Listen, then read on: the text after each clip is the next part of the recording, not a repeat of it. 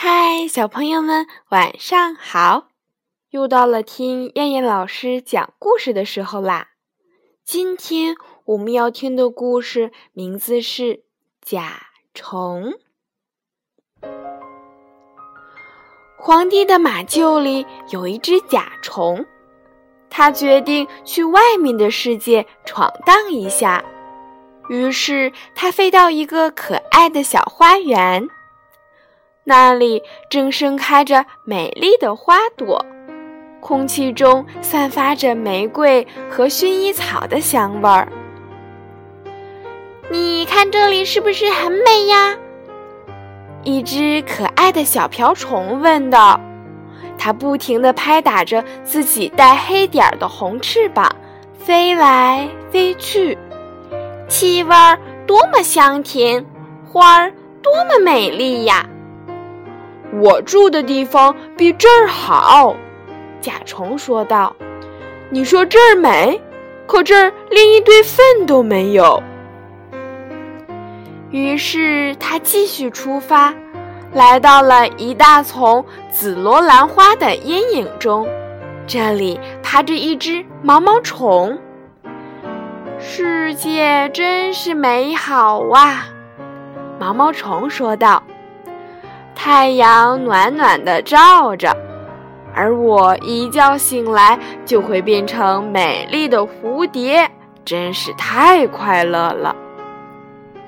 你可真能想得出来，甲虫说道：“长上翅膀飞，我看你是疯了。”接着，甲虫便飞走了，边飞边咕哝着：“我可不想和疯子待在一起。”他在水沟旁遇到了几位自己的同族，欢迎你，远方的客人，他们说道。你是从粪堆里来的吧？最年长的一个问道。比那还要好呢，甲虫说道。我是从皇帝的马厩里来的，这次出来有秘密使命。我是不会告诉你们的。不远处有三个年轻的甲虫小姐，她们看着他在偷偷的笑。我从没见过这么美的小姐，甲虫说道。于是甲虫便和其中的一位小姐结了婚。婚后的第三天，问题来了。他得考虑妻子，可能还有孩子的吃饭问题。我不能待在这儿了，他说道：“我要离开他们。”甲虫真这么做了。他乘着一片菜叶子越过了水沟。忽然，有一只手抓住了甲虫，是两个孩子发现了他。他们把它放进一只旧木鞋里，并且在里面插了一根木签做桅杆。甲虫被绑在木签上，放进了湖里。这是个很大的湖，甲虫害怕极了。木鞋飘走了，越飘越远。甲虫吓得浑身发抖。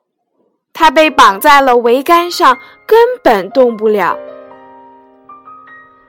就在他快要绝望的时候，来了一只船，上面有几个年轻姑娘，她们用剪刀把绑着甲虫的线剪断了，放走了幸运的甲虫。甲虫快速地飞走了，飞进了一个高大的建筑里面。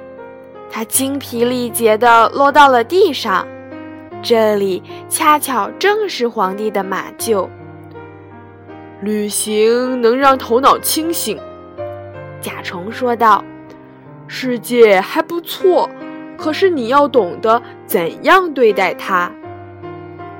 甲虫终于心满意足了。好了，小朋友们。我们今天晚上的故事就先讲到这啦，我们明天晚上再见，小朋友们，晚安。